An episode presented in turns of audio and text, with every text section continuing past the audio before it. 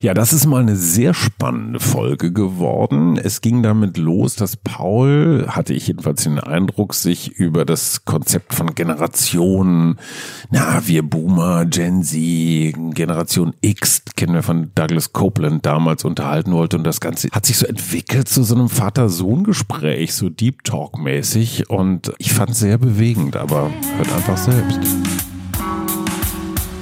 Herzlich willkommen zum Mutmach-Podcast von Funke mit Suse, Paul und Hajo Schumacher.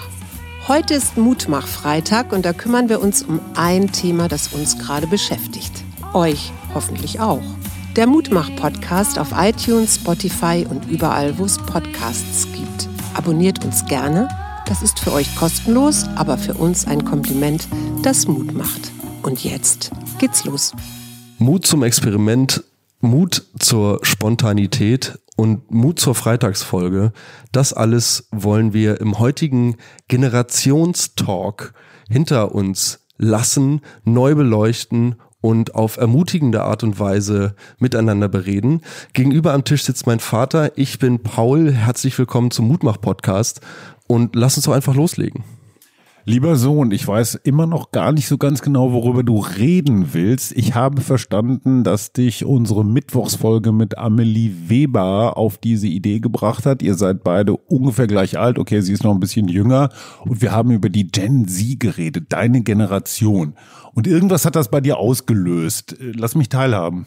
Genau, es hat in mir eine ganze Menge ausgelöst und zwar vor allem, dass ich gerne mehr in den Diskurs gehen würde und so Handykameras, um Social Media Content zu produzieren, das sind einfach so Sachen, an die muss ich mich gewöhnen. Ich bin, ich, ja, ich bin Digital Native und wir produzieren gerade eine Podcast-Folge, und bespielen währenddessen noch weitere soziale Medien. Das sind alles so Errungenschaften, die einfach so mit in meine Generation gefallen sind und uns so zugefallen sind. Und ich habe mich total gefragt, wie war das damals für einen jungen Hajo? Ich bin jetzt gerade, haben wir vorhin festgestellt, ungefähr halb so alt wie du und ich werde dich irgendwann einholen, aber das Ganze ist noch nicht so unbedingt geschehen. Hat dieses Mittwochsgespräch mit Amelie irgendwas bei dir ausgelöst? Also mich strengt dieses Generationenthema an, weil ich das Gefühl habe, es trifft nicht so richtig das, was es treffen soll.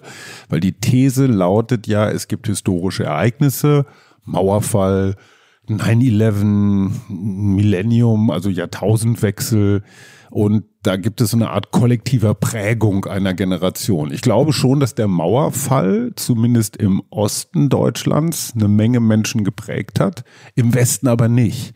Insofern ist diese Generation Mauerfall schon eine sehr kleine, also eigentlich eine regionale Generation. Und dieses Problem habe ich mit ganz vielen dieser Generationszuschreibungen ich bin ja so auf der Grenze zwischen Boomer und dieser legendären Generation X. Da gab es damals ein Buch, Douglas Copeland, sehr schönes Buch, hat diese Generation beschrieben als die erste Mac-Generation. Also die hatten Mac-Jobs und haben in Mac-Wohnverhältnissen gelebt und haben bei McDonalds gegessen. Also alles so schnell und billig. Das war eigentlich so eine bisschen hoffnungslose Generation. Wir Boomer dagegen waren halt so diese Wiederaufbau, Wohlstands, Wirtschaftswunderkinder. Auch da, ja gut, wir haben kollektive Erfahrungen gemacht. Unsere Klassen waren, weil wir immer viele waren. Ich bin der geburtenstärkste Jahrgang dieses Landes 1964. Wir hatten 40 Kinder in der Grundschulklasse. Wo ich mir heute denke, hm, Klassengrößen mag ein Thema sein, aber damals war das alles noch ein bisschen autoritärer und diese 40 Kinder saßen relativ still da. Und das bringt mich dann zum Beispiel zu so einer Lebenserfahrung, dass ich mir sage, eine gute Lehrerin, wie die geschätzte Frau Kleinfeld damals in unserer Grundschule, die konnte 40 Kinder ja bei Laune halten, konnte auch bei der Stange halten mit ihren Aufgaben.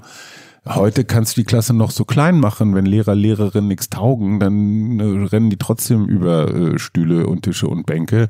Und insofern dieses Generationenkonzept, auch was Amelie da versucht hat, so Generation Hoffnung, puh, äh, ich habe sie ja gefragt, hey, und letzte Generation, die ist ziemlich hoffnungslos, weil die sagt nämlich, wenn wir jetzt hier nichts machen, geht die Welt unter. Das ist alles an, also ich finde das sehr dystopisch, das ist nicht sehr hoffnungsmäßig. Also glaubst du, dass wir vielleicht dadurch, dass wir verwandt sind, einen ähnlichen Genpool haben oder so, dass wir vielleicht mehr Gemeinsamkeiten haben durch unsere Nähe, durch unsere soziale Herkunft äh, oder so, als du mit irgendeinem Gleichaltrigen. Das wäre ja die These, dass ich hm, vielleicht gar nicht so genau Generation irgendwas bin, sondern ich bin Lebensumstand irgendwas. Ja, wenn ich Lebensumstand prekär bin, dann ist es eigentlich scheißegal, in welcher Generation ich aufgewachsen bin, dann bin ich immer prekär. Das wäre ein Unterschied, den ich in meiner Generation festmachen kann. Das Versprechen lautete, wenn du dich richtig anstrengst und wenn du dich gegen die vielen anderen, ne, geburtenstarke Jahrgänge, das war so ein bisschen dichte Stress, wir waren ja alles. Wir waren Schülerschwämme, wir waren Studentenschwämme, wir waren Lehrerschwämme, Medizinerschwämme und, und, und. Und das Versprechen lautete, wenn du dich da durchboxt, dann hast du es geschafft. Ne? Eigenheim, und so weiter. Eigenheim ist ja immer so das deutsche Symbol von, du hast den Aufstieg geschafft. Und dieses Versprechen, du kannst was werden, wenn du dich anstrengst, das würde ich sagen, ist ein Kennzeichen meiner Generation. Das ist sehr spannend, weil wir hatten heute Morgen ein Foto ausgetauscht, beziehungsweise ich hatte dir auf WhatsApp ein Foto geschickt, in welchem diese Generation, von denen du gerade geredet hast, also die Babyboomers, die Generation X, die Geburten jahrgangstechnisch dazwischen liegt, zwischen 1965 und 1980. Und dann geht's mit der Generation Y weiter zwischen 1980 und 2000. Einer der Werte, der in dieser Tabelle den Babyboomern zugeschrieben wird, ist der Wert harte Arbeit. Also das Denken dahinter oder diese Implementierung in eine geburtenstarke Gesellschaft, eben weil du einen hohen Konkurrenzdruck hast, dass harte Arbeit sich am Ende des Tages auszahlt, ist meiner Meinung nach eines dieser ganz, ganz zentralen Themen, die heutzutage von jungen Menschen auf Social Media viel in Memes oder in, in postironischem Format besprochen werden. Eben, und da bist du gerade auch bei dieser Dystopie, die du ansprichst, weil in, ich das Gefühl habe, dass viele junge, junge Menschen dort den Mut verloren haben, wirklich etwas gegen die Umstände zu tun. Und ich nehme mich da selbst nicht aus. Ich finde mich da auch immer wieder in solchen Löchern. Ich finde mich in den Mental Health Krisen, die von meiner Generation angesprochen werden. Ich kann mich damit vielem identifizieren. Ich kann mich auch mit vielem, was Amelie in ihrem Buch angesprochen hat und was wir an diesem Mittwoch besprochen haben, identifizieren. Wir haben bei weitem nicht alles beleuchtet, worum es letzten Endes hätte gehen können. Fand ich auch gut. Und ich möchte zum Abschluss noch einmal sagen, ich stimme dir vollkommen zu.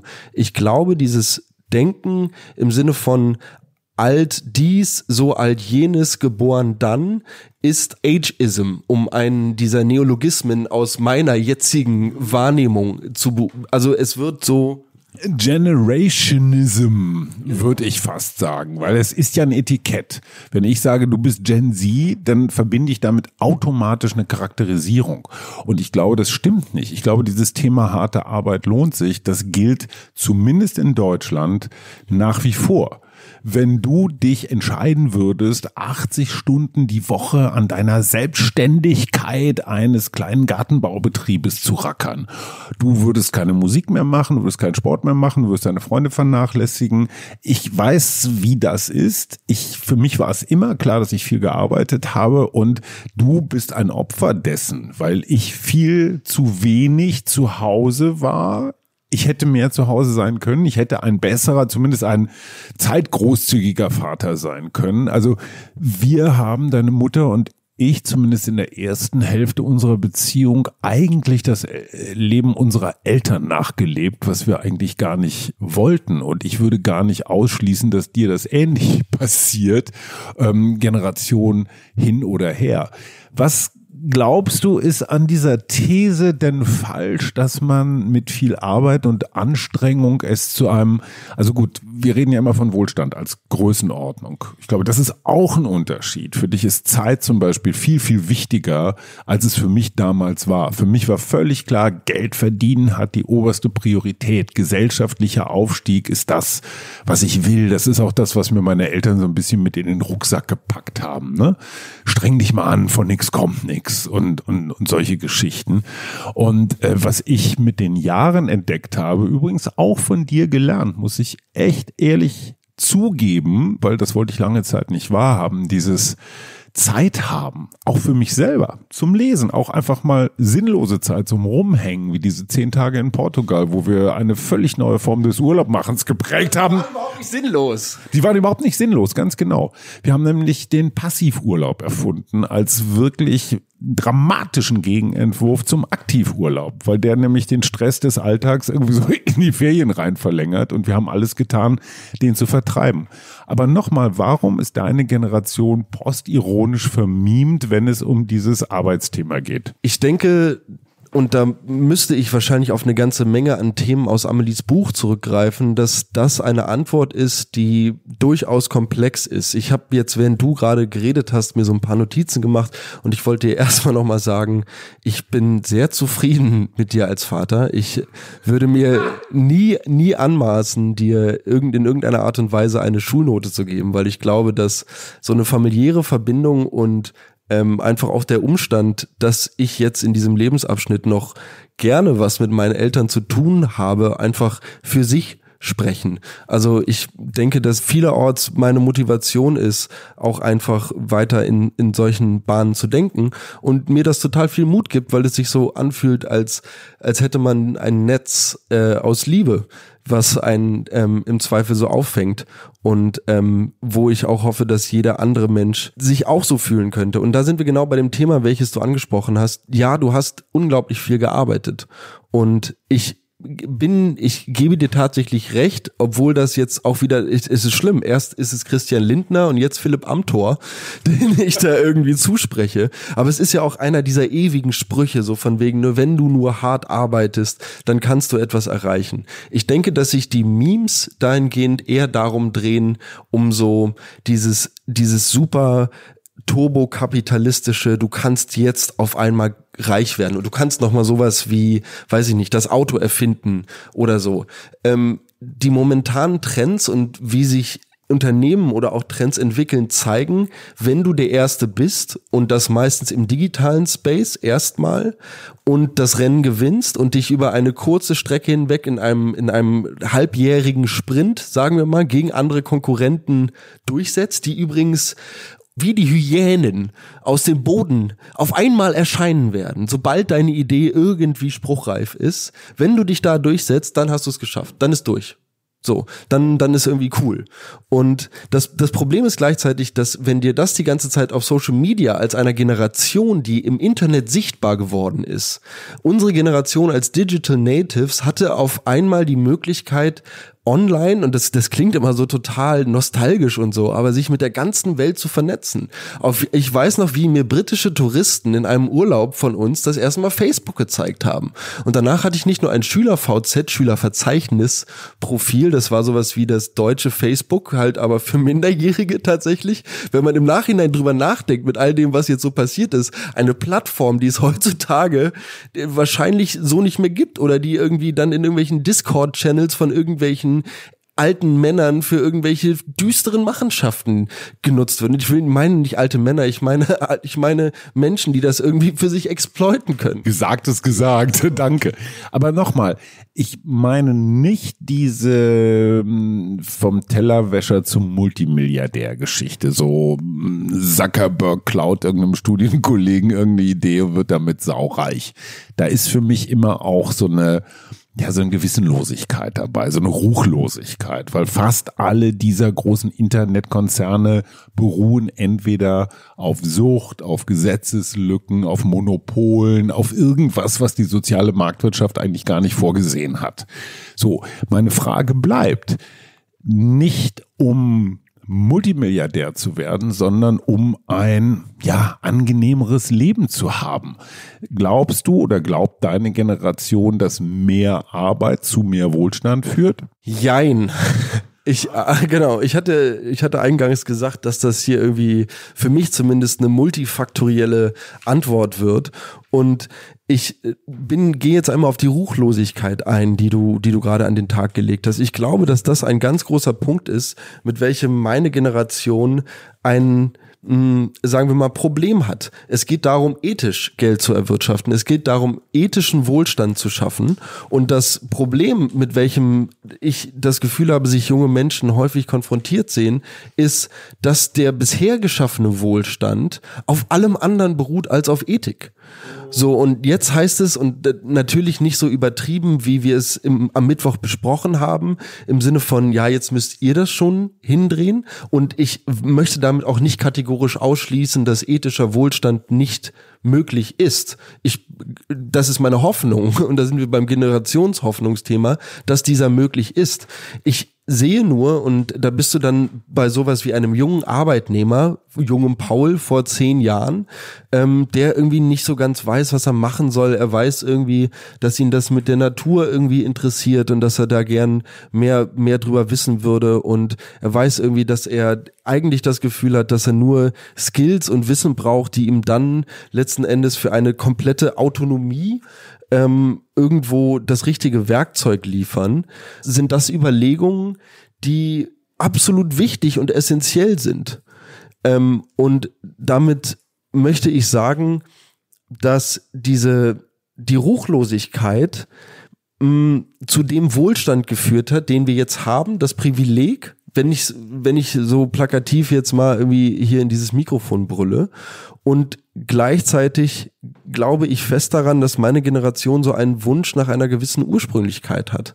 Also es ist nicht umsonst, dass Themen wie Low-Tech von einer Generation, die momentan wieder oder eine der am stärksten im Internet vertreten ist, bis jetzt auf die jüngste Generation, ähm, wieder ans Licht kommen. Auf Instagram werde ich den ganzen Tag berieselt mit diversen Homestays und Homestead-Tipps und wie ich jetzt am besten jetzt noch meinen Knoblauch für den Winter einmache und hier noch eine Ingwerwurzel rausziehe und diese diese, dass die Lebenszeit, deine eigene Lebenszeit absolut unbezahlbar ist, weil sie nur einmal da ist.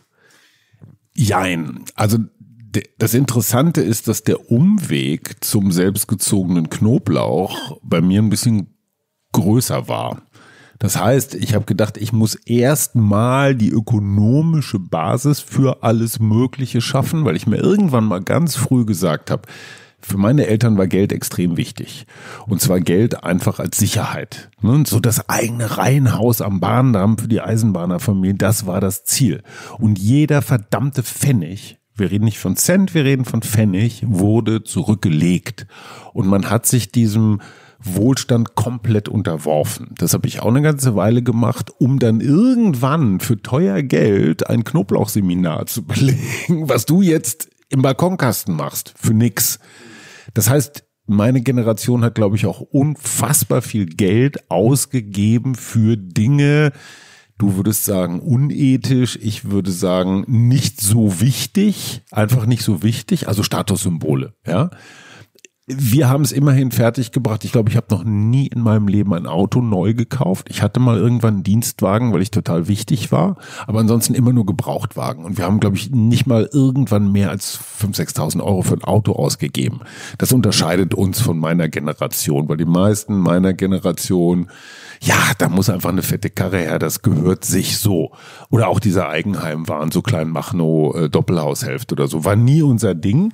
Auf der anderen Seite bin ich trotzdem noch der Meinung, dass diese Anstrengungsphilosophie, die bei uns dahinter lag, nicht nur schlecht war weil es hat was mit Beharrlichkeit zu tun, mit dranbleiben, mit Ausdauer. Das ist gut für einen selbst, finde ich jedenfalls. Das ist gut für Beziehungen, finde ich jedenfalls. Hätte ich nicht diese Ausdauer gehabt und vor allen Dingen deine Mutter nicht, dann wären wir nicht 30 Jahre verheiratet. Dann hätten wir gesagt, ach komm, tindern wir uns was Neues. Tinder gab es bei uns nicht, zum Glück würde ich sagen, weil wenn man dieses Gefühl, und das würde ich sagen, prägt deine Generation, es ist eigentlich nie irgendwas gut, weil du permanent Hinweise darauf kriegst, es könnte eigentlich noch besser sein, es könnte noch optimaler sein, so. Beziehungsweise alles ist scheiße. So, also das ist halt so, wenn, wenn wir jetzt zum Beispiel mal das Thema Klima angehen, dann äh, war das auch so ein Dauerburner bei uns am Mittwoch, dann, äh, und du die sagen wir mal, Radikalität der letzten Generation dir anguckst, dann sind das junge Menschen, die dazu bereit sind, sich auf Straßen festzukleben, sich vors Bundeskanzleramt zu stellen und Jungbäume abzusägen, dafür, dass sie halt sagen. So, und du findest das dystopisch. Ich finde das dahingehend mutmachend, weil ich mir denke, alles klar, diese Menschen ergreifen tatsächlich etwas, also nicht, dass ich sage, dass es irgendwie für jetzt einen stehenden Stadtverkehr geiler ist, wenn sich irgendwo Leute auf die Straße kleben oder dass das gefährlich ist für Menschen, die in Krankenwägen irgendwo hintransportiert werden müssen. Das ist, ist mir alles völlig bewusst. Es geht mir um die Motivation dahinter, weil das Gefühl, was mir diese letzte Generation gibt, ist so von wegen endlich macht mal jemand tatsächlich öffentlich was. Und jetzt kommt der Kapitalist ins Spiel. Deine Mutter ist in sehr engem Austausch mit den Indigenen, ein Volk namens Hunikuin, die im tropischen Regenwald von Brasilien leben. Und diese Hunikuin sagen, wir können uns, egal ob wir uns hier irgendwo auf Bäume äh, oben fest, so, ne, äh, Siehambacher Forst oder sowas, oder irgendwo festkleben, das hilft nichts. Was uns hilft gegen den Kapitalismus, ist der Kapitalismus. Wir müssen diesen Regenwald kaufen dafür, dass es unserer ist, dass wir Indigenen in Zukunft darüber entscheiden, dass er eben nicht abgeholzt und für irgendwelche Sojafarmen her, hergenommen wird. Und ich glaube, diese Protestform, ich bin dagegen und ich blockiere irgendwas, ist mir zu kurz gedacht. Ich glaube nicht, dass Geld oder Kapitalismus per se schlecht ist. Ich glaube, Geld ist ein Instrument.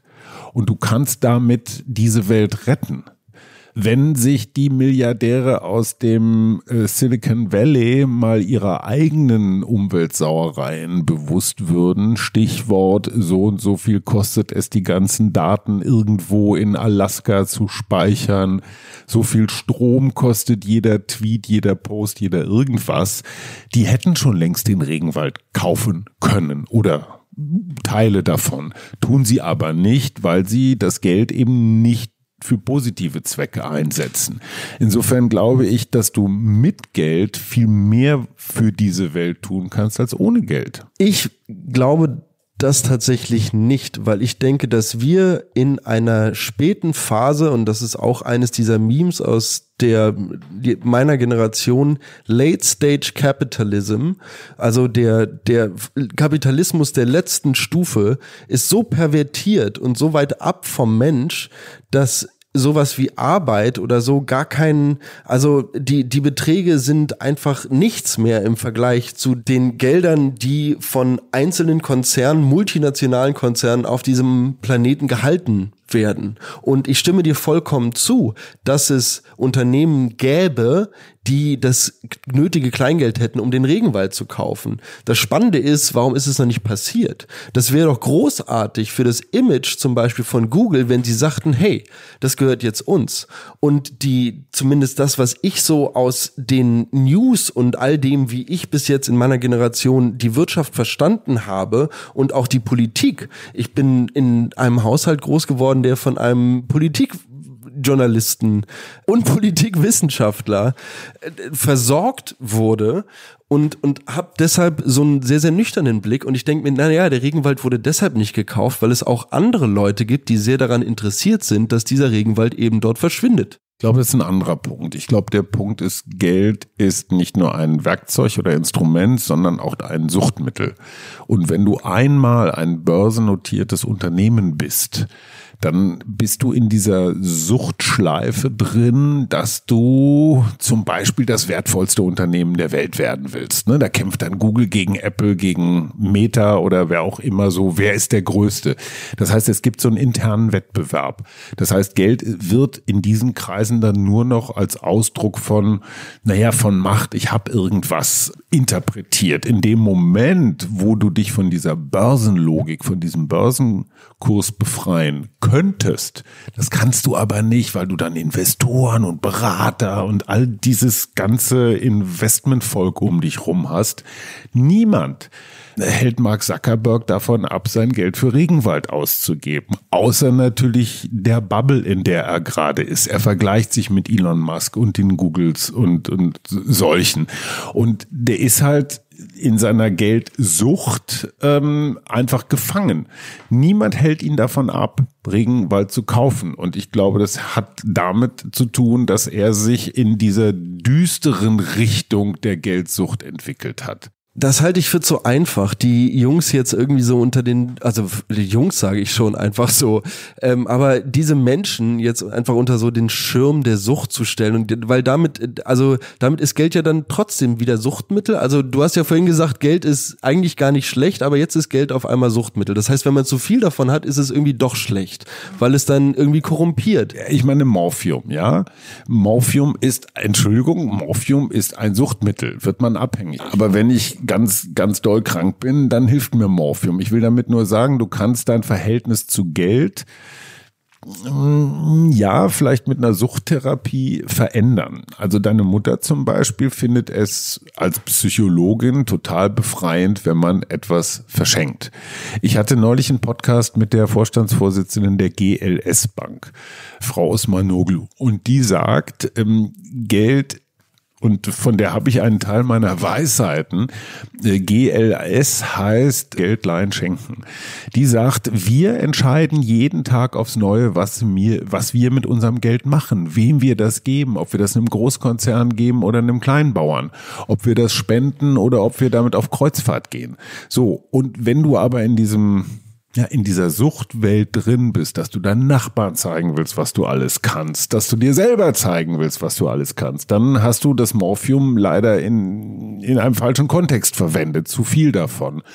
Und dieser Fetischgeld, und es ist ein Fetisch, es ist ein Kink, es macht Leute geil, es, es motiviert Leute zu allem Möglichen, sich davon frei zu machen, ist total schwierig. Ja, nimm eine 100-Euro-Note und zünde sie an. Was empfindest du? Ja, 99 Prozent der Menschen würden anfangen, sofort äh, Wasser pusten, austreten, nur um den Huni zu retten. Du zeigst mir jetzt schon durch deine, durch deine Mimik, du würdest ihn brennen lassen.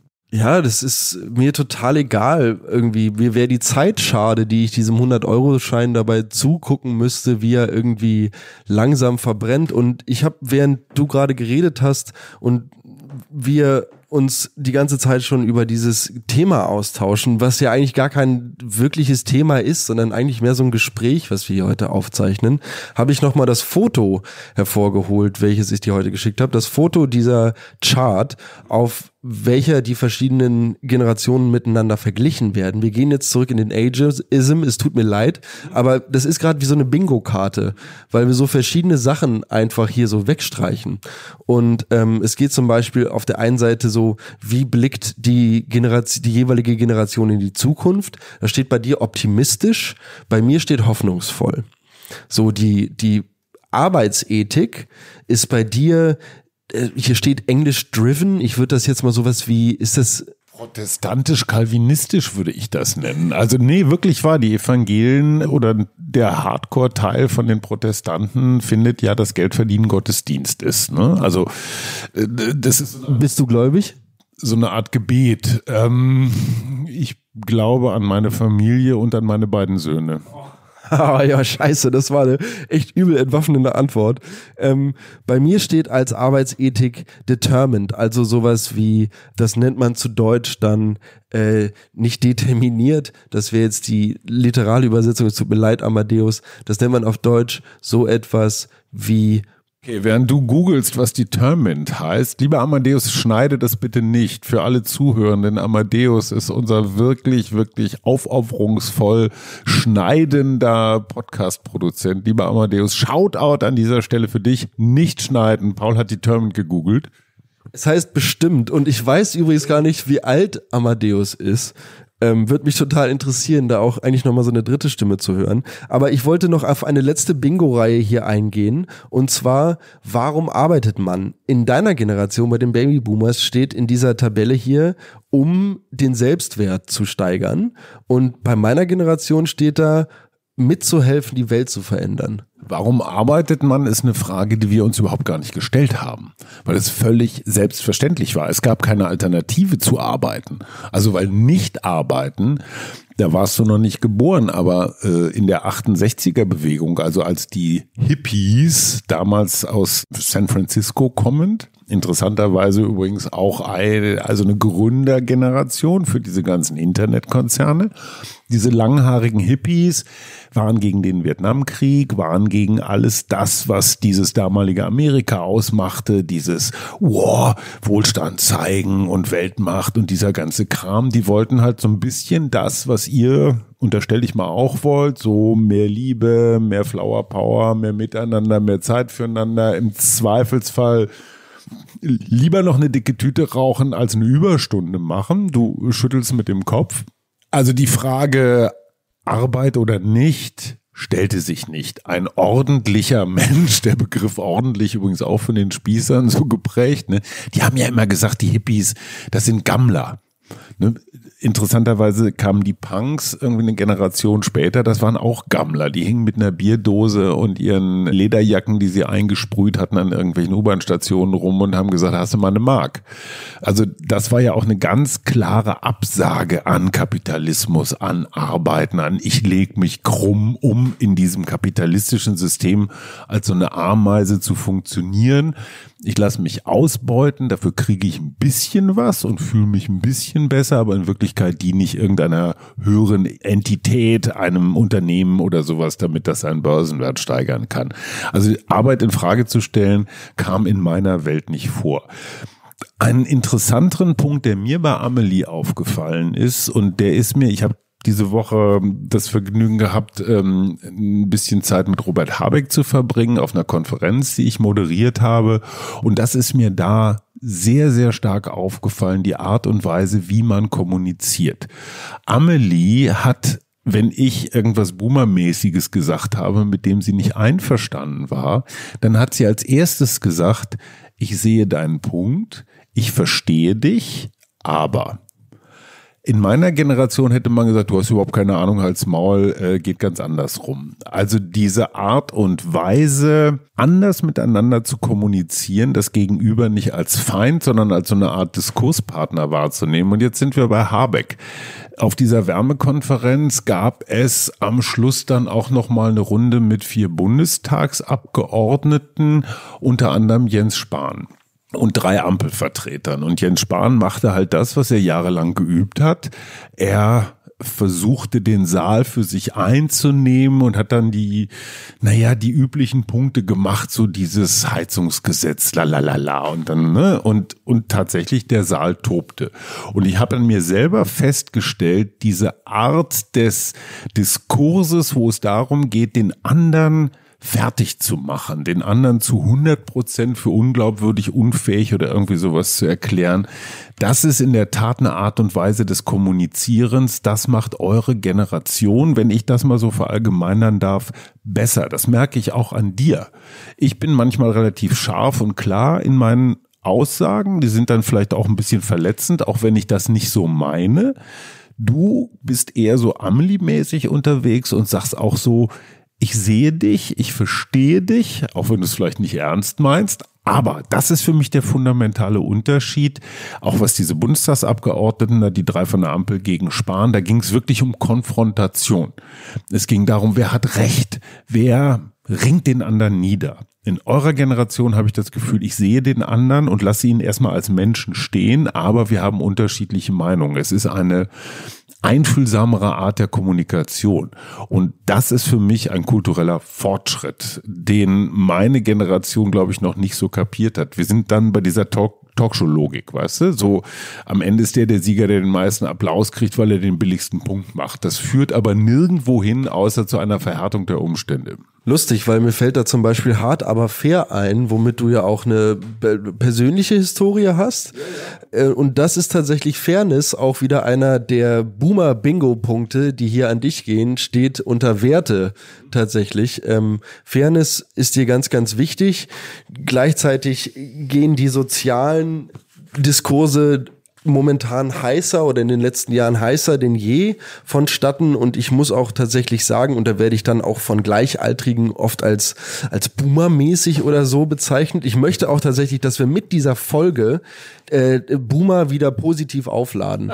Weil es kann nicht sein, dass wir nicht in den Diskurs kommen. Du hast gerade die Kommunikation angesprochen. Wenn meine Generation etwas gelernt hat, dann ist es solche Sachen zu handeln und sich hinzusetzen und darüber zu reden. Wir sind alle zum Therapeuten gegangen. Du wirst bei uns schief angeguckt, wenn du nicht zum Therapeuten gegangen bist.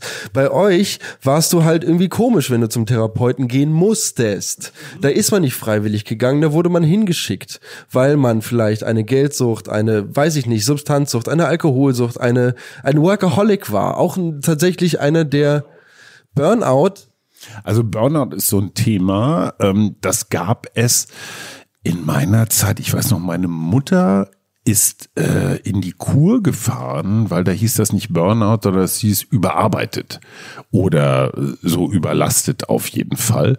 Das hat man sich aber eigentlich nicht eingestanden. Das war nur so eine Phase, die musste man dann ganz schnell irgendwie loswerden. Und dann gab es eine Kur und dann hat man da mal drei Wochen ausgeschlafen oder ich glaube, das ging sogar bis zu sechs Wochen, kann man sich heute gar nicht mehr vorstellen. Und dann war man quasi wieder für den naja, für die kapitalistische Logik wieder, wieder hergestellt. Ähm, und alles, was mit psychischen Problemen zu tun hatte, gab es nicht. Ne? Wer psychische Probleme hatte, der, naja, der war halt bekloppt oder, oder sowas.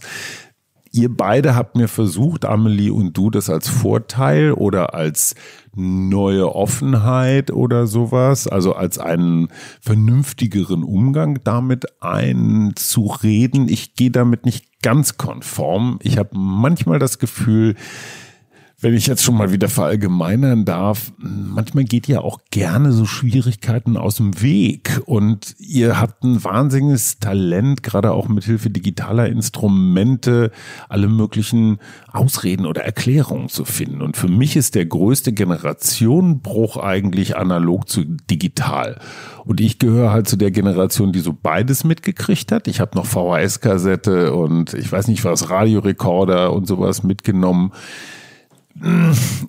ich, ich bin mir nicht ganz sicher, ob ich jetzt wieder so, so was Boomer-mäßiges sage, aber die Bereitschaft, ein Buch zu lesen und sich einfach mal für eine längere Zeit in die Gedankenwelt von irgendwas reinzubegeben, das war bei uns mangels Internet und angesichts eines ziemlich miesen Fernsehprogramms war das einfach normaler und ich nehme eure Generation, und das ist wirklich kein Vorwurf, sondern das hat was mit diesem Netz zu tun. Und das vielleicht auch als, als persönlicher Eindruck, dieses, ich gucke mir mal schnell ein Meme an und mach hihihi und hab so einen so einen Mini-Schock von Freude und dann hangel ich mich so zum nächsten. Also dieses Addieren von zehn Sekunden Momenten der Unterhaltung, des Glücks und so weiter ich habe das Gefühl, je mehr Oberflächengekräusel ist, um das man sich kümmert, umso weniger hat man Zeit, in die Tiefe zu gehen.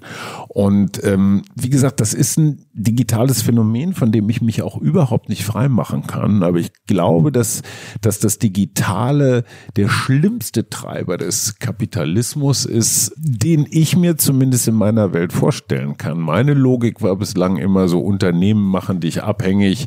Naja, Tabak, indem sie irgendwie irgendwelche Studien fälschen, Alkohol, indem sie irgendwelche Studien fälschen, Mineralöl, indem sie irgendwelche Studien fälschen. Klar, die Menschen werden immer mit irgendetwas abhängig gemacht, aber das das Netz ist schon die größte Abhängigkeitsmaschine, die es gibt. Und damit lässt sich so ein Volk schon, wenn man nur abgewichst genug ist als Politiker, wahnsinnig gut kontrollieren. Und deine Generation würde mir wahnsinnig viel Mut machen, wenn ihr das Digitale einfach mal mit etwas mehr Skepsis und Distanz betrachtet, weil ich den Eindruck habe, dass alles, was in diesem Internet passiert, für euch so eins zu eins Realität ist. Und für mich ist das nach wie vor so eine Art, naja, elektrischer Theateraufführung, die da stattfindet. Also du würdest jetzt sagen, dass der Instagram-Channel von der Tagesschau oder so, das... Nein also ich finde tatsächlich, dass du ein ganz schön dystopisches Bild malst, wenn es um abgewichste Politiker geht, die irgendwelche Leute kontrollieren müssen und der digitale Space ist es auf einmal. Auf der anderen Seite wird darüber geredet, dass die AfD wie keine zweite Partei, und es tut mir leid, dass ich sie jetzt erwähne, ähm, eigentlich hatte ich mir vorgenommen, die, diesen gottverfluchten Namen nicht mehr in den Mund zu nehmen, ähm, aber äh, auf eine Art und Weise gerade mit einer Generation spielt, die total gullible, also die man total einfach über solche, naja, Filmchen oder mal eine schlecht ge gestagte Facebook-Doku oder so halt hinters Licht führen kann und zum Beispiel davon überzeugen kann, dass es den menschengemachten Klimawandel nicht gibt. Ich finde es spannend, wenn es darum geht, dass Bescheidenheit mit Dummheit gleichgesetzt wird. Also es ist immer so, wenn ich sage, ey, ich sehe meine Privilegien und ich ich habe anders als deine Generation, die einfach so viel gearbeitet hat, dass sie sich nie mit sich selber beschäftigen mussten, weil 80 Stunden in der Woche, ey, Junge, Junge, Junge, da hast du dir aber ganz schön was vorgenommen. Wenn ich versuche und ich aus genau diesem Denken versuche ich herauszukommen, aber ich komme nicht daraus. Wenn ich mich mit dir vergleiche und mich frage, okay, ich bin jetzt 29, du bist 58, ja, 59, Entschuldigung, ähm, dann sehe ich frage ich mich, wie es dir damals mit 29 ging. Und wir haben da im Urlaub so ein bisschen drüber geredet. Für dich hat ein Job, klar in einer anderen Branche, vollkommen ausgereicht, um, um etwas wegzulegen, um das, also da hast du im Urlaub echt noch anderes gesagt. Dann hast du mich vielleicht missverstanden. Also als ich 29 war, habe ich deine Mutter, oder 28, habe ich deine Mutter kennengelernt und äh, weil wir beide halt vom lieben Gott mit einer hohen Fruchtbarkeit beschenkt worden sind, bist du dann irgendwann da, da rausgekommen. Ich habe diesen Beruf mit Ende 14, ich war gerade 15, habe ich den angefangen. Das heißt, bis ich 29 war, hatte ich 14 Jahre Berufserfahrung. Und obwohl ich das gar nicht so wollte oder geplant habe, bin ich auf dieser deutschen Journalistenschule in München gelandet. Äh, elitäre Kaderschmiede. Da herrschte natürlich so ein Spirit, wie er in diesen Kaderschmieden herrscht. Ja, jeder wollte zur Süddeutschen, zum ZDF irgendwie was, was Besonderes werden. Das war so der Beat. Ich glaube, wenn du heute in einer internationalen Gartenbauschule wärst, wo sich die besten Gartenbauer der Welt Gedanken darüber machen, wie, ja, du sagst, gibt's nicht, nur mal angenommen. Dann hättest du eine Peer Group, dann hättest du Menschen um dich rum, deines Alters, die du ernst nehmen würdest, weil die auch was können, die würden die gleiche Musik hören, die gleichen Klamotten tragen wie du und so weiter. Und die hätten diesen Spirit, wir wollen vielleicht nicht unbedingt reich werden mit dem, was wir tun, aber wir wollen das, was wir mitbekommen haben, nämlich meinetwegen eine gute Ausbildung, dafür nutzen, unsere Städte in Zukunft lebenswerter zu machen. Und das halte ich für einen anderen Antrieb, als wenn ich jetzt sage, naja, ich will halt für mein Bezirksamt und so eine Behörde ordentlich funktionieren oder äh, nicht, nicht weiter zur Last fallen. Das heißt, was ich damit sagen will, wenn du ähm, von Anfang an gesagt hättest mit 14 und das war halt mein mein Schicksal, da, da konnte ich ja nichts für, das war einfach so. Wenn du 15 Jahre lang ähm, einfach nur immer nur rumexperimentiert hättest mit irgendwelchem Gartenzeug, irgendwelchen Pflanzen und so weiter, dann würdest du dir irgendwann über Geld keine Gedanken mehr machen, aus dem ganz einfachen Grunde, weil du mit deinem Spezialwissen, das Geld kommt von alleine, ja, wenn du irgendwas kannst, was andere nicht können. Ähm, das heißt, Geld verliert an Bedeutung. Dann wird es für mich richtig spannend, weil wenn ich das nicht mehr brauche unbedingt, um irgendwie Status oder sonst was zu erlangen, ne, dann kann ich es auch mal anzünden. These. Du wärst, du hättest alles dein, dein Handball und Schlagzeug und so, was ich alles nicht hatte in dem Maße.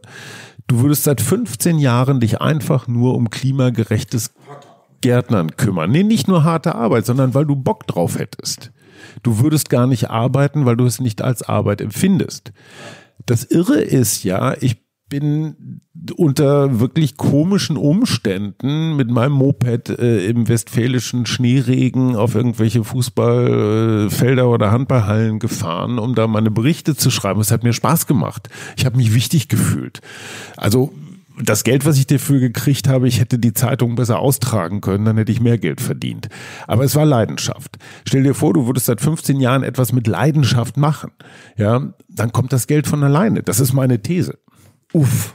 Also das ist eine ganze Menge, die ich hier irgendwie verdauen muss. Ich habe auch das Gefühl, dass wir auf eine seltsame Art und Weise äh, in eine tatsächlich persönliche, in einen persönlichen Diskurs kommen, wo ich nicht weiß, ob diese, dieser Rahmen dieser Folge das nicht sprengt. Also ich finde das total spannend. Du wolltest Experiment, du kriegst Experiment. Und das finde ich total okay. Ich überlege gerade nur, ich habe auf keine Uhr geguckt, nirgendwo. Und das ist vielleicht auch einfach diesem Experiment geschuldet. Ähm, ich weiß nicht, wie lange wir aufnehmen, um nochmal kurz das Setting zu beschreiben. Wir besitzen in, in der WG-Küche einer Wohnung. Mein Vater fängt erneut an, mich zu filmen, worauf ich momentan eigentlich gar nicht so einen Bock habe. In dieser experimentellen Folge sitzen wir natürlich an einem experimentellen Ort. Und dieser experimentelle Ort ist nichts anderes als eine eingewohnte WG-Küche, die vorher das Büro meines Vaters war, als dieser noch mit Achim Achilles die Läuferschaft der Republik auf Trab hielt und ist nun umfunktioniert worden mit einer Sofaecke, die aus jeder x-beliebigen Eckkneipe hier um die Ecke hätte stammen können. Einem, einem doppelt äh, laminierten, möchte ich fast sagen, Holztisch. Und äh, wir halten aber gleichzeitig hier so ein Podcast-Mikro in der Hand, was wir uns die ganze Zeit so hin und her geben, was nebenbei auf eine SD-Karte aufnimmt. Ich habe so ein bisschen das Gefühl, dass in den letzten Ausführungen, bei welchen ich dir gerade zugehört habe, da so eine Bitterkeit mitschwingt dass du das eigene Leben eigentlich gar nicht, also dass das immer so, das war immer so hart und das musste immer so unglaublich fordernd sein und man musste sich ständig verbessern und man war nie gut genug, weil es gibt ja immer noch Leute, die sind noch besser als du. Es gibt ja immer noch einen, der noch schlauer ist als du, der noch reicher ist als du. Es gibt immer noch einen Kollegen, der noch eine fettere Karre hat. Wenn es bei deiner Generation darum geht, irgendwie dicke Sportwagen und so zu haben, dann ist das irgendwie dieser ständige, pardon, Schwanzvergleich, aus dem ich mich total zurückziehen will. Dieses ganze Competition-Ding geht mir voll auf den Sack. Ja, ich bin zweimal deutscher Meister im Handball geworden. Habe ich irgendwas so aus meiner Warte? Ja, ich war Teil der Mannschaft. Ich habe mal im Finale gespielt, so habe mich nie ganz als Leistungsträger gesehen. Ja, arme Opferrolle. Oh, der privilegierte Paul, der da irgendwie auf eine Sportschule gehen konnte und so whip it. Okay, ich habe das Ganze jetzt irgendwie für mich letzten Endes verbucht als eine große Erfahrung in Sachen Disziplin und in Sachen, wo ich weiß, dass ich sie nicht will. Und genau dieses, aus 80 jungen Talenten kommen zwei in die Nationalmannschaft. So, gleichzeitig wird dir an jeder Ecke von jedem Amnesty Instagram Channel die ganze Zeit gesagt, alle sind gleich. Übrigens ertrinken gerade noch 200 im Mittelmeer. Äh, der Regenwald äh, steht in Flammen. So und überall geht irgendwie es die ganze Zeit rund. Da sage ich und da komme ich wieder zurück. Warum werde ich dafür, dass ich ein bescheideneres Leben bei einer Behörde will und dass das alles, dass mich das alles total kalt lässt? Warum werde ich dafür als dumm abgestempelt? Warum wird diese Bescheidenheit nicht einfach akzeptiert? Also erstens mal habe ich nicht das Gefühl, dass sich gerade irgendwas kalt lässt und zweitens hat dich niemand als dumm abgestempelt. Das hast du ganz alleine getan. Der Unterschied zwischen uns, und das war die Frage, und dafür beneide ich dich, du hast sehr viele verschiedene Erfahrungen gemacht. Ja, du kannst zum Beispiel etwas, wofür ich dich ohne Ende beneide, du beherrschst ein Musikinstrument. Das war immer mein Traum. Ich hatte nie. Jederzeit Gitarre anfangen können. Jederzeit werde ich davon abgehalten, Musikinstrument zu lernen. Wer? Du. Du selbst hast dich davon abgehalten, weil du arbeiten wolltest, weil du es geil fandest zu arbeiten. Ganz genau. Ganz genau. Und ich bewerte das nicht. Das war meine Entscheidung damals. Heute, rückblickend, sage ich, Paul, das, was du gemacht hast, ist interessant. Du hast eine Sportkarriere gehabt. Du hast jetzt hoffentlich mit Udo Butter und dem Team auch noch eine Musikkarriere. Und du arbeitest, ohne dass dich diese Arbeit jetzt irgendwie so gefangen nimmt. So.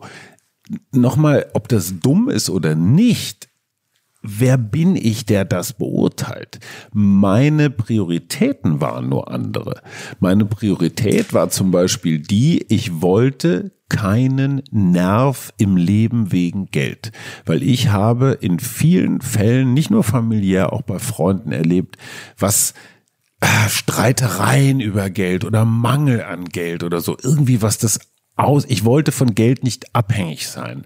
Und meine Idee war, klar, dein Weg ist Bescheidenheit, das ist eine Möglichkeit. Mein Weg war einer, dass ich gesagt habe, ey, am besten so viel verdienen, dass man, wenn man jetzt nicht unbedingt ein nagelneues Auto oder nicht irgendwie jetzt noch die weiß lederne Dieter Bohlen Wohnlandschaft braucht, dass man damit klarkommt. So, ja, das war ein anderer Lebensweg, aber das eine ist nicht weniger dumm als das andere. Und ich glaube, dieses Vergleichen und Bewerten, das ist in, nein, Moment, das Vergleichen, das kam von dir und das, das kam eigentlich von mir in Wirklichkeit. Damals in der Journalistenschule haben wir uns verglichen, wir haben uns gegenseitig heiß gemacht, aber es war auch ein guter Antrieb du hast mich mit Amelie verglichen. Du hast nicht gesagt, hey Paul, ich sehe dich für wie, für wen du bist. Du hast gesagt, du bist ja so wie Amelie. Also das ist so, ne, also ich, ich glaube aus diesem Vergleichen, wenn wir jetzt anfangen, so mit dem Finger aufeinander zu zeigen und zu sagen, ey, du bist jetzt derjenige, der damit angefangen hat und du bist derjenige, der damit angefangen hat, das ist für mich ein, eine Rhetorik, die eher destruktiv ist als, als positiv. Dann erkläre ich mich noch mal ganz kurz. Ich habe dich mit Amelie verglichen als Generationenvertreter. Und ich habe gesagt, ihr diskutiert anders als wir. Ihr diskutiert achtsamer, einfühlsamer, respektvoller, als wir diskutieren. Und ich würde mir sehr wünschen, dass wir diesen Stil des Diskutierens auch im Deutschen Bundestag hätten. Ja, dass ein Jens Spahn eben nicht mit diesem Ich will dich vernichten Diskussionsstil daherkommt, sondern mit einem Hey, ich sehe dich. Ich weiß, dass das schwierig ist, wenn man keine Ahnung was 30 Millionen Heizungen in Deutschland äh, klimagerecht bauen will. Warum haben wir das nicht wirklich angepackt damals als Merkel Merkel-Regierung, weil wir Schiss hatten davor, dass es uns um die Ohren fliegt. Das war mein Vergleich mit Amelie, weil ich festgestellt habe, du und Amelie habt einen ähnlichen Diskussionsstil, der sich von uns Boomern deutlich unterscheidet. Und wie gesagt, er ist auf Miteinander, auf Kooperation eher ausgerichtet als auf Ich bin besser als du. Das war der Vergleich. Das sollte dich überhaupt gar nicht in irgendeiner Art und Weise ähm, diskreditieren. Und niemand hat dumm gesagt. Niemand hat dumm gesagt. Ich habe nur das Gedankenspiel, und du hast darauf nicht geantwortet, ich habe das Gedankenspiel aufgemacht, wenn du in deiner Jugend ganz früh eine Leidenschaft entdeckt hättest, wie es bei mir die Journalisterei war, wenn es bei dir das, das Gärtnern gewesen wäre und du hättest es 15 Jahre lang einfach verfolgt, weil du Lust drauf gehabt hättest, vielleicht auch natürlich, klar, du kriegst Anerkennung, verdienst ein bisschen Geld damit oder sowas, könntest du dir vorstellen, dass du dann irgendwann aufgrund deines vielen Erfahrungswissens, was du über die Zeit gewonnen hast, ähm, heute als Gärtner eine, naja, ein anderes Standing hättest, weil du das, gut, dann würdest du nicht Schlagzeug spielen, dann hättest du nicht Handball gespielt, dann hättest du viele andere Erfahrungen nicht gemacht. Aber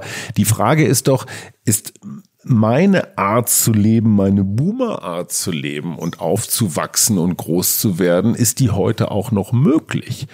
Ne, ihr macht euch lustig über harte Arbeit und äh, das Ende des Kapitalismus ist nah und so weiter. Ich glaube, wenn man das mal völlig unironisch und völlig ungemimt sieht, dann könnte man mit dem, was uns früher getrieben hat, nämlich das Gleiche, was euch heute treiben könnte, der Bock auf irgendwas.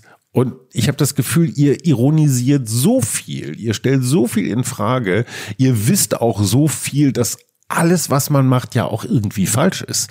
Also ich glaube, wenn es um Dummheit geht, war ich da durchaus einfältiger als du heute bist. Ihr lebt unter diesem digitalen Fluch. Nichts ist richtig. Alles, was ich mache, kann sofort irgendwie in Frage gestellt werden. Es gibt immer eine Studie, die dagegen spricht. Es gibt immer jemand, der das Gegenteil behauptet. Das ist für mich schwieriger. Ich hatte den großen Luxus, naiv sein zu dürfen so richtig American Dream mäßig, so, boah, du willst großer Journalist werden, ja, dann streng dich an, dann wird das schon mal irgendwann was. Es geht bei uns häufig um die ältesten jungen Männer der Welt. Und ich glaube, dass das, dass das irgendwo zutrifft, auch mit dem, was du jetzt gerade zum Ende hin ges gesagt hast. Du gibst dich jetzt diplomatischerweise sehr, äh, sehr versöhnlich. Und das finde ich auch total okay. Ich finde dieses Gespräch unglaublich interessant und ich fand es ähm, tatsächlich ein gutes Experiment und ein gelungenes Experiment, was wir bis hierher geführt haben, weil es eine völlig andere Podcast-Folge geworden ist als irgendeine, die wir jemals aufgezeichnet haben. Es fühlt sich so ein bisschen so an, als hätten wir echt mal irgendwie als Menschen miteinander geredet und weniger als, als Podcast, Podcast-Hosts. So.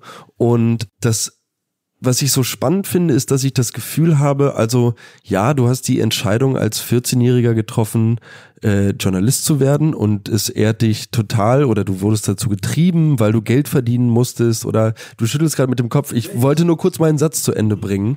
Ähm, es geht darum, dass ich so ein bisschen das Gefühl habe, wenn du dann sagst, ähm, du konntest dich für so viel entscheiden, du kannst dich auch für eine ganze Menge entscheiden. Niemand hält dich davon ab, eine Gitarre in die Hand zu nehmen und anzufangen, Gitarrenstunden zu nehmen. In den Stunden, wo wir jetzt im Passivurlaub waren, wie du es nennst, weil du eine Art von, weiß ich nicht, Über-Ich befriedigen musst, was irgendwie die ganze Zeit aktiv ist, was produziert, was irgendwas macht, was irgendwie getrieben ist. Da sagen mein kleiner Bruder und ich, hey, wir sitzen einen Tag am Strand und es wird nicht viel besser als dieser Moment. Es wird nicht viel besser als die Sonne und das kalte Bier, was wir in der Hand haben und dass wir drei und Mama hat da wirklich gefehlt und unsere Partnerinnen haben gefehlt und Freunde haben. Eigentlich haben alle Menschen gefehlt, die man so unglaublich lieb hat, weil man diese Momente mit diesen Menschen so gern teilen würde, weil es darum geht, genau sich auf, auf diese Momente zu stürzen und mit Mut etwas zu verändern. Und das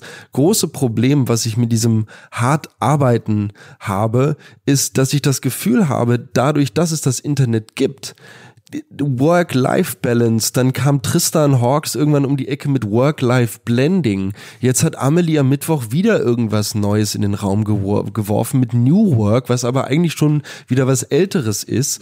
So, also das die, die, outdated sich die ganze Zeit. Der Arbeitsmarkt ist in einem rasanten Wandel und es reicht nicht mehr nur, dass du einen Job hast. Nee, am besten musst du nebenbei auch noch auf Social Media erfolgreich sein. Wenn die Band nicht ganz so läuft, dann musst du irgendwie da eigentlich auch noch wieder was investieren produzieren, währenddessen schrubbst du aber 40 Stunden, um irgendwie während steigender Preise und ich weiß nicht was, dein eigenes Leben zu finanzieren, eben weil du diese Zeit hattest, in welcher ich mich entschieden habe und welche, das ist mein persönlicher Dämon, die Jahre von 20 bis 30 kommen mit einem schlechten Gewissen bei mir, weil ich mir denke, Mann, ich habe den Alten auf der Tasche gelegen. Und so wie ich dich kenne, würdest du sagen, ja, hasse. So. Und da geht es bei mir dann eher darum, warum, woher kam diese Unentschlossenheit, woher kam dieses nicht entscheiden wollen und, und sich irgendwie das alles so angucken. Und dann habe ich das Gefühl, dass häufig mit, mit Faulheit oder irgendwas geantwortet wird. Ich würde das Ganze eher Sinnsuchen nennen. Und da bist du wieder bei den Hippies und bei den Gammlern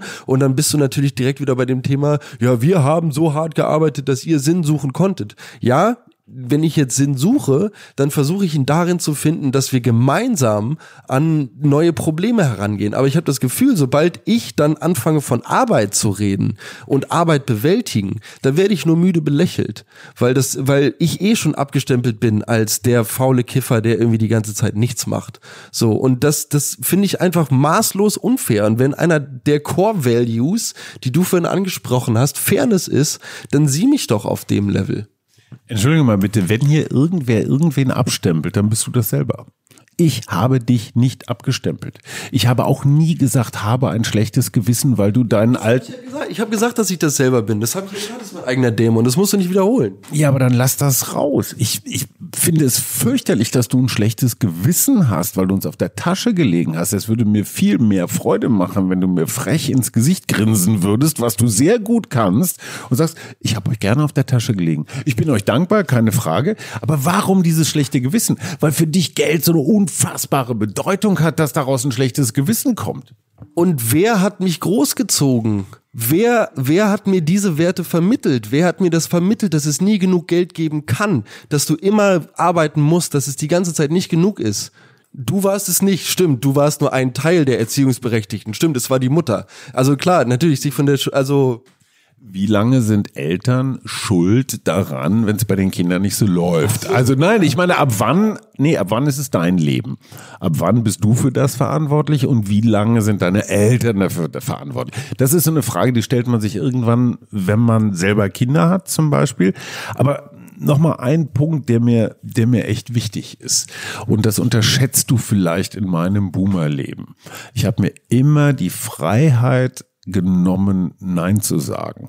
Ich war nie so richtig, wirklich abhängig.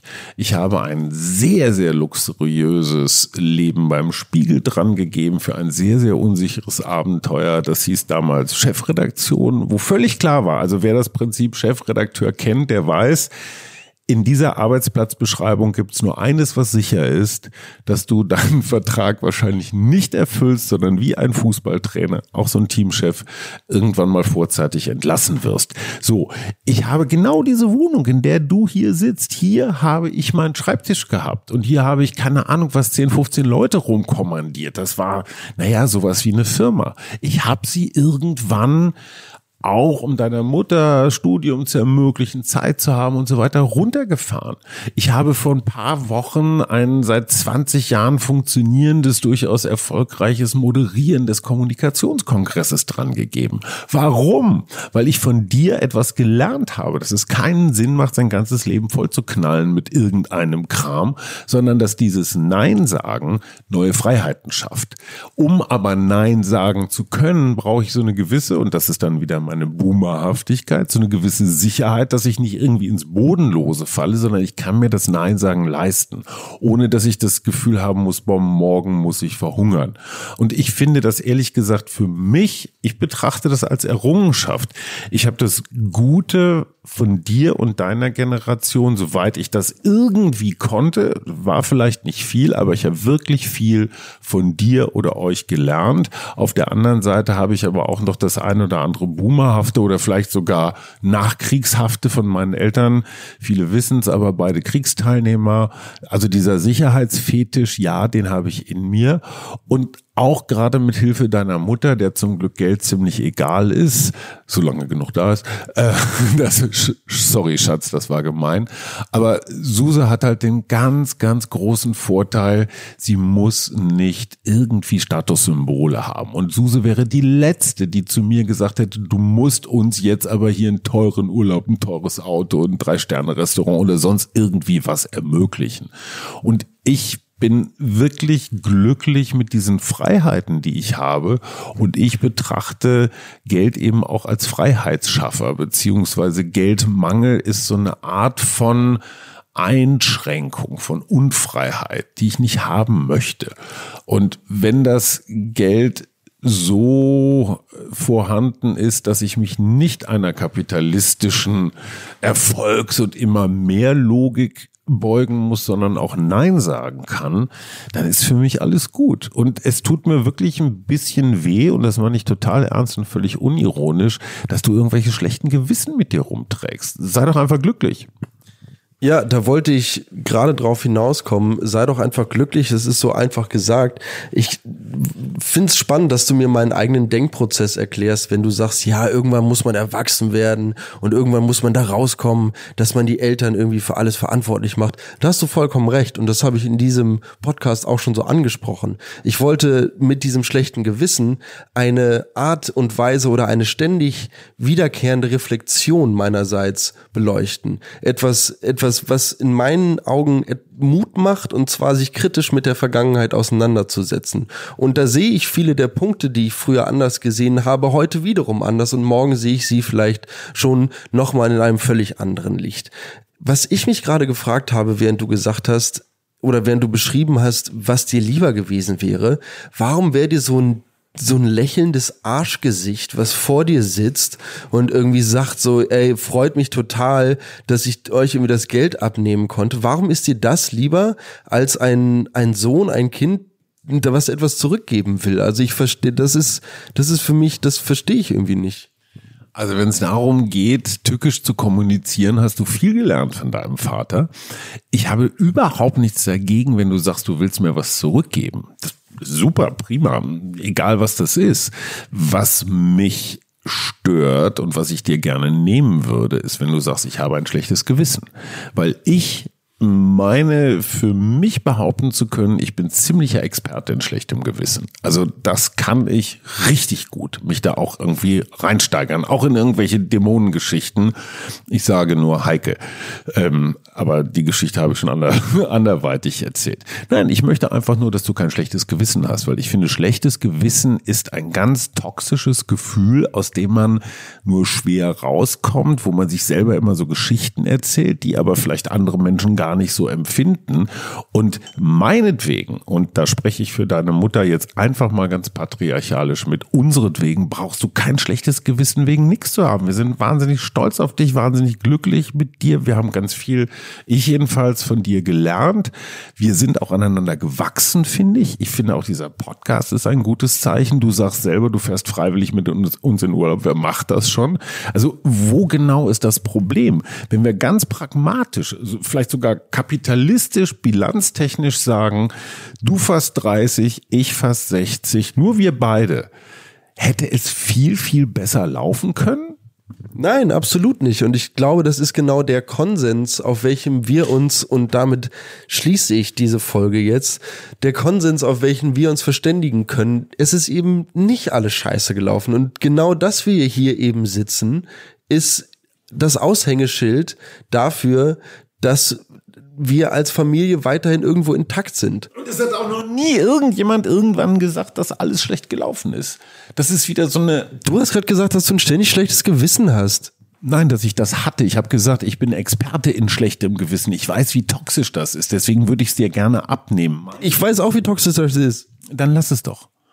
Okay, dann lassen wir es mit, mit Ende dieser Folge einfach und ähm, hoffen, dass wir euch da draußen auch um einen schlechten Gedanken erleichtern konnten. Vielleicht steht, steht ihr ja irgendwie zu Hause vor irgendeiner Bluetooth-Box oder vor dem Endgerät, über welches ihr gerade diese Folge hört und schreit für irgendeine Seite oder so. Es sollte auf jeden Fall eigentlich gar nicht darum gehen, hier irgendwelche Fronten aufzubauen. Ich glaube, das hat eine ganze Menge Potenzial, womit wir gerade angefangen haben. Ich möchte mich da aber nicht zu weit aus dem Fenster legen. Wie fandest du es? Was, wie, was hat das Experiment mit dir gemacht?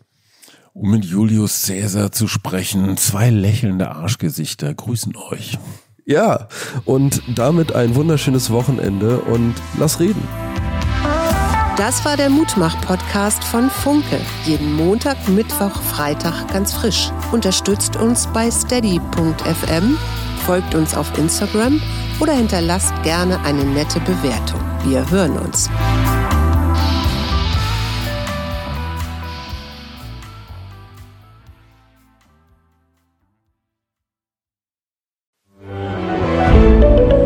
Ein Podcast von Funke.